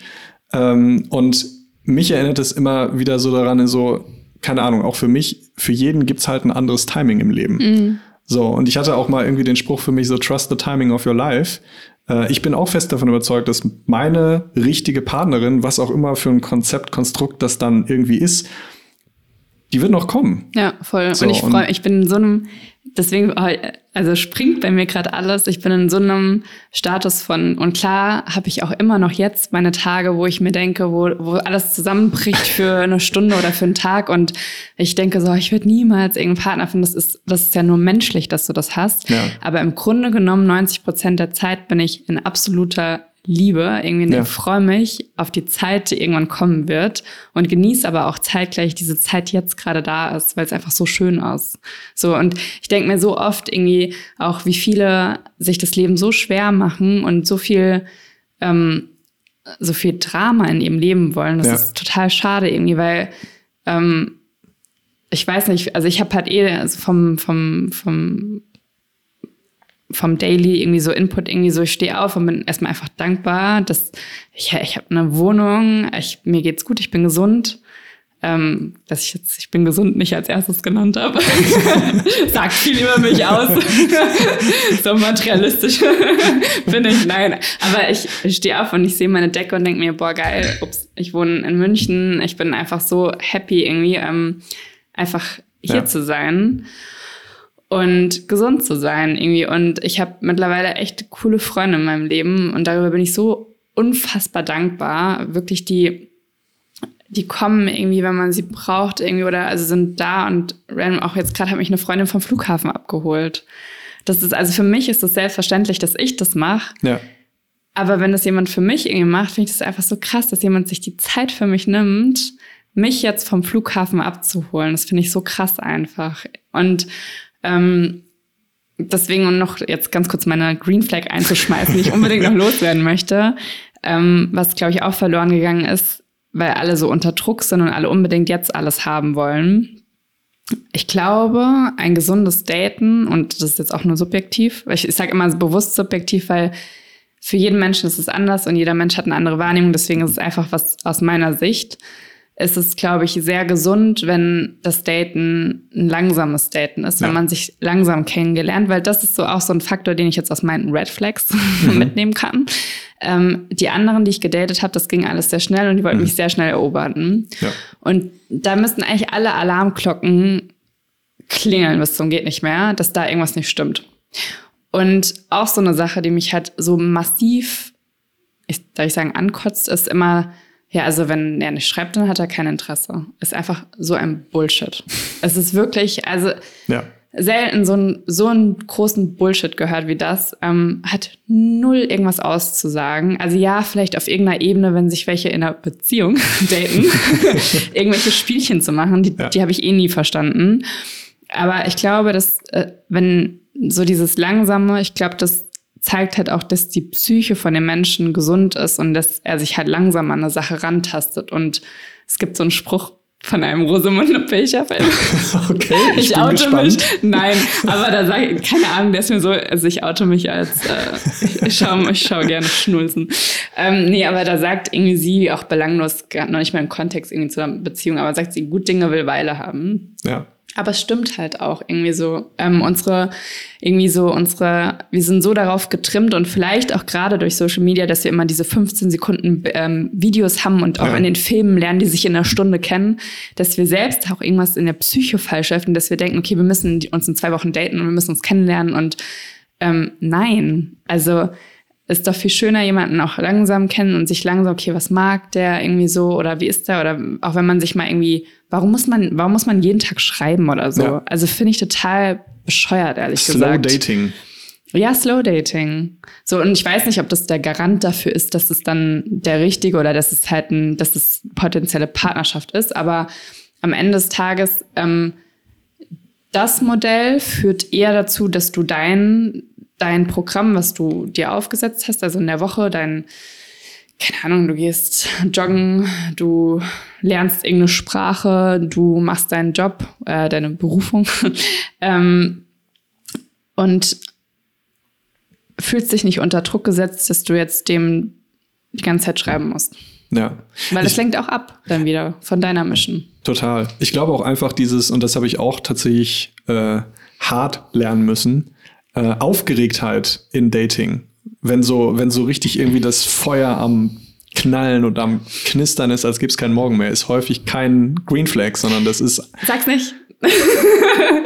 Finde ich auch nicht. Aber ja, also ich, ich finde auch, dass das dazugehört, dass das Feuerwerk da sein darf. Ja, aber im, im also ich meine es nicht so, also, also klar, ähm, ich, ich rede jetzt eher von so einem, so einem Spark, mhm. der irgendwie direkt irgendwie erstes, zweites Date, oh mein Gott, das ist mein Traummann oder mhm. und es ist alles total aufgeregt und mhm. irgendwie äh, muss man die ganzen, den ganzen Tag miteinander schreiben und telefonieren und dies und jenes und bla bla bla. Mhm.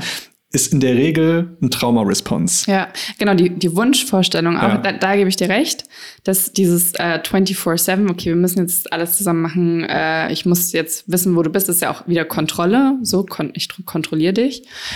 Ähm, ähm, und aber ich finde, und das kursiert auch gerade sehr viel rum, dass Leute sagen, okay, wenn du ein Feuerwerk spürst, wenn du aufgeregt bist, dann renn weg, weil dann ist es irgendwas, äh, Traum irgendeine Traumatisierung von früher.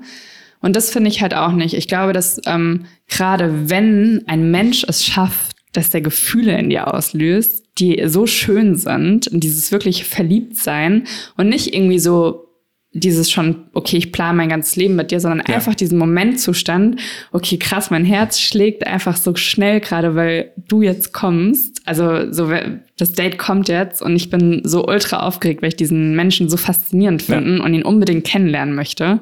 Wie geil ist das denn? Total. Also ich, das glaube ich, kann man auch nicht pauschalisieren und ich meinte das auch mehr im Sinne von, wenn du selber quasi aus einem extrem starken Gefühl heraus äh, die, die du über dich selber stolperst. Also, mhm. keine Ahnung, ihr hattet ein Date und äh, dir geht dieser Typ überhaupt nicht mehr aus dem Kopf, du kannst dich nicht mehr auf deine, deine Arbeit kontrollieren, musst die ganze Zeit aufs Handy gucken, hat er mir geschrieben. So, das ist in der Regel ein Anzeichen dafür, dass da irgendwie vielleicht ein Muster ist, was ja. da bei dir getriggert ist, mhm. was nicht gesund ist. Ja.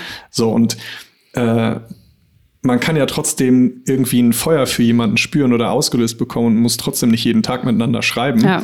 Ähm, das sind ja zwei unterschiedliche Sachen. Voll. In, insofern, genau, würde ich die Aussage nicht pauschalisieren wollen. Ähm, aber es gibt, glaube ich, schon relativ klare Anzeichen dafür, wann du selber irgendwie jemandem gegenüber in einem eigenen Trauma-Response bist und wann das wirklich irgendwie so eine, so eine Leidenschaft ist, Ja. die irgendwie in dir ausgelöst wird, weil du einfach vor diesem Typen stehst oder dieser Frau stehst und du denkst, wow, Ja, ne? voll. Ja. Schön. Schön. Schön. Ähm, Desiree, Erik. gibt's, gibt's noch irgendwas? es irgendwelche Fragen? Gibt's genau. Das klingt gerade so wie eine Therapiestunde. Gibt es noch irgendwelche Fragen? Nee, gibt's, gibt's noch irgendwas, was du loswerden Ich möchtest? überlege gerade. nee, ich bin gerade voller, ähm, voller Input. So, also Ja. Wie, wie würdest du unser Gespräch für dich zusammenfassen? Ich hatte das Gefühl, dass ich recht viel geredet habe. Es tut mir leid. alles, alles gut. Aber ansonsten äh, war es, glaube ich, ein, ein sehr schönes erstes Mal. Okay. Ich glaub, das lassen wir jetzt einfach mal so im Ja. Raum stehen. Ja. Ähm, ich ich fand es tatsächlich für mich sehr charmant, weil ich eigentlich mich kenne als jemand, der auch sehr gerne sehr viel redet. Insofern fand ich das auch mal ganz schön, das so ein bisschen abzugeben. ähm, Ich war dir ein guter Spiegel. Und denkst Genau. so, Gott, so komme ich die ganze Zeit rüber. ja. Cool. Ähm, so ein doch, ich, doch, ich, ich frage jetzt Eine trotzdem. Frage noch, ein, ja. Doch, Schieß eine, ein, eine Sache frage ich dich noch, Ja. ähm, auch wenn es komisch, aber für mich kommt es gar nicht komisch. Ähm, auch wenn du noch nie für dich zumindest definiert so eine richtige Beziehung hattest, welchen Number One Beziehungstipp würdest du quasi jetzt so in den Äther da rausschießen wollen? in Ether. Ähm, also eigentlich jetzt eine Zusammenfassung aus dem Gespräch. Zum einen sich selbst treu zu sein dahingehend, dass man ähm, diesen schmalen Grad schafft zwischen ich setze mich an erster Stelle, aber ich bin nicht egoistisch. Also quasi, es ist ein Geben und ein Nehmen, das hatten wir auch im Vorgespräch kurz angeschnitten. Ähm, gehört auch dazu, und da muss ich vielleicht noch mal ein bisschen ausschweifen, da ähm, diese, dieses Zusammenspiel aus weiblich und aus männlicher Energie. Ähm, ich habe gerade äh, sehr oft mit äh, Freunden das äh, Gespräch mit einem Daten, weil ich bin da ein bisschen oldschool. Ich denke mir, ist nicht meine Aufgabe, dass ich an. Jetzt mache ich ihn fast auf. ähm, weil ich bin, ich bin die Frau, ich bin weiblich. Ich bin eine weibliche Energie und ich bin kein Mann, der der Jäger ist. Irgendwie so ist es auch, das ist ja alles Energien. Und ich finde auch unsere Gesellschaft gerade sehr verstört dahingehend, dass super viele Frauen in einer hardcore männlichen Energie sind Ja. in der sie eigentlich gar nicht reingehören, sondern de facto, und ich will jetzt auch gar keine Gender-Debatte aufmachen oder sonstiges, aber de facto, ich bin als Frau geboren, ich fühle mich als Frau, ich bin weiblich und ich mag es auch als Frau behandelt zu werden. Und ich fühle mich auch in keinster Weise irgendwie reduced, dass ich, dass ich eine Frau bin oder so. Also ich, ich bin einfach, ich glaube, ich würde mich bezeichnen, relativ ähm, fix, so fest, ähm, so vom Selbstwertgefühl, klar, da haben wir auch gesagt, du zweifelst trotzdem, es gibt Tage, Wochen, da zweifelst du und stellst alles in Frage, das ist normal, das ist männlich, aber im Grunde genommen bin ich gefestigt und ähm, fühle mich irgendwie nicht vermindert, weil ich, weil mich irgendjemand, keine Ahnung, blöde Kommentar oder sonstiges macht. Und ganz viele Männer sagen aber, nee, es ist irgendwie so, ihr wollt ja immer so gleichberechtigt sein, also kannst du auch ansprechen. Und irgendwie so für mich persönlich, vielleicht bin ich da in der falschen Zeit, aber ich finde einfach, es gehört, zu, dass der Mann einfach den ersten Move macht. Und ich meine, es hat ja nichts zu heißen, dass ich keine Zeichen oder so gebe. Im Gegenteil. So, ich bin da sehr direkt und auch sag, wenn ich halt jemanden mag. Ähm, auch dahin wieder Kommunikation, also Beziehungstipp Nummer eins der Partnerschaft, also Ehrlichkeit, ähm, Kommunikation und ähm, so in seiner Energie zu bleiben, um dann auch dem Mann die Chance zu geben, Mann zu sein. Ja. Weil es ist einfach ein biologisches, da, das kann ich dir nicht, äh, ich bin kein, kein Biologe oder ich kann dir das nicht in Substanzen oder was da freigeschüttet wird, kann ich dir nicht erklären, habe ich keine Ahnung von. Aber de facto ist, was sich für mich richtig anfühlt, ist, dass ich in meiner weiblichen Energie bin und der Mann in der männlichen Energie. Punkt. Ja. So, und dass ich es schaffe in der Partnerschaft, dass ich auch als, vielleicht bin ich auf der Arbeit ein bisschen dominanter oder halt sagen auch sehr viele, ja, Daisy, bist, du wirkst aber super selbstbewusst und für die haben die Männer auch irgendwie Angst oder so. Und dann denke ich mir so, nee, aber ich bin eine Frau irgendwie so und ich gebe auch dem Mann den, seinen Raum, Mann zu sein. Und ich glaube, das finde ich auch wichtig, dass ich da nicht irgendwie den Mann einschränke in seiner Männlichkeit. Ähm, aber es ist jetzt natürlich auch mein Thema so, Frau, ja. Mann, äh, männlich, weiblich. Ähm, ob das jetzt ein guter Tipp ist oder so, I don't know. Aber ich beobachte halt in vielen Beziehungen, dass Frauen sehr dominant sind und den Mann einschränken. Und ich glaube, dass das biologisch betrachtet nicht der richtige Weg ist. Aber das ist auch, ich, ich beziehe mich immer so, ich sage immer, das ist subjektiv, weil. Ja, natürlich. Weil heutzutage musst du dich halt auch mal ab, ähm, absichern. Es fühlen sich super viele angegriffen, getriggert, wenn du halt was sagst. Aber es ist halt meine Wahrnehmung, so wie ich das empfinde. Und ich glaube, für eine glückliche Partnerschaft gehört auch das dazu, dass du dem den Raum gibst und auch irgendwie zum Beispiel halt ihm auch den Freiraum gibst, den er braucht, genauso wie ich mir wünschen würde, dass er mir auch den Freiraum geben würde, den ja. ich haben möchte. Ähm, das ist natürlich aber wieder Persönlichkeit, da spielen so viele Faktoren mit Sternzeichen, Astrologie und schon mal, worauf wir heute nicht eingehen werden. Keine Angst. Nein, aber ähm, ja, also ich glaube, das sind so und einfach ähm, sich die Zeit zu geben, sich kennenzulernen äh, und die Bedürfnisse halt offen zu kommunizieren. Und auch zu sagen, also auch die Grenzen halt dem Partner zu sagen, weil wenn du halt dem Partner keine Grenzen zeigst, dann woher soll er das denn wissen? Ja. So und super viele erwarten halt, dass er das weiß, aber woher? Und das ist halt einfach, also am Ende des Tages Tipp, Kommunikation und ähm, ja, Offenheit und, und nicht verurteilen den Menschen, weil wir haben alle, wir machen alle Fehler und ähm, das ist ja auch das Schöne am Menschsein, diese Fehler machen zu können, machen zu dürfen. Ähm, und das ist auch tatsächlich so ein Aspekt, der, der mich total traurig macht, tatsächlich, dass Menschen so hardcore über andere Menschen urteilen und die überhaupt keine Ahnung haben, was in dem Leben, was in dem Mensch ja. vorgeht und warum er so ist, wie er ist. So, und das ist halt auch noch ein Aspekt. Ähm, einfach dieses ähm, Non-Judging. Gewaltfreie Kommunikation könnte jedem helfen in, in diesem, in, in, diesem Planeten. Ja. Ja, schöne, schönes Schlusswort, Desiree. Ähm, das Wort zum Montag. Das Wort zum Montag, genau. Also, liebe Zuhörer, ihr habt Desiree gehört, gibt was zu tun. vielen, vielen Dank für dieses coole Gespräch. Danke, Erik, dass ich hier sein durfte. Ich finde es richtig cool. Danke, dass du vorbeigekommen bist. Ja, Logo, vielen, war ja ein Katzensprung. Die vielen Kilometer nach Düsseldorf von München. Ja. Hat mich sehr gefreut. Mich ähm, auch. Ich hoffe, ihr Zuhörer da draußen habt aus diesem Gespräch auch einiges für euch mitnehmen können. Vielleicht wurde der ein oder andere auch ein bisschen getriggert. Ich hoffe es. da sprach der Coach. Da sprach der Coach, genau. Ja. Und ähm, genau, wie ihr gehört habt, es äh, wurden gewisse Themen angesprochen, die vielleicht noch Potenzial für weitere Podcasts bilden. Insofern bleibt gespannt, was als nächstes kommt. In dem Sinne, danke Desiree und danke euch dir. Zuhörern. Danke fürs Zuhören und bis zum nächsten Mal. Tschüss. Ciao. Wenn dir diese Podcast-Folge gefallen hat, würde ich mich riesig darüber freuen, wenn du mir hier eine 5-Sterne-Bewertung und ein Follow dalässt. Damit hilfst du mir nicht nur, den Podcast bekannter zu machen, sondern sammelst nebenbei auch noch ein paar Karma-Punkte für dich selber ein. Wenn du ein Thema hast oder eine Geschichte, die unbedingt in den Podcast muss, dann schreib mir einfach eine E-Mail an verbotenehrlich.erikrulands.com. Ich wünsche dir noch einen schönen restlichen Tag und freue mich, wenn du auch beim nächsten Mal wieder reinhörst. Dein Erik.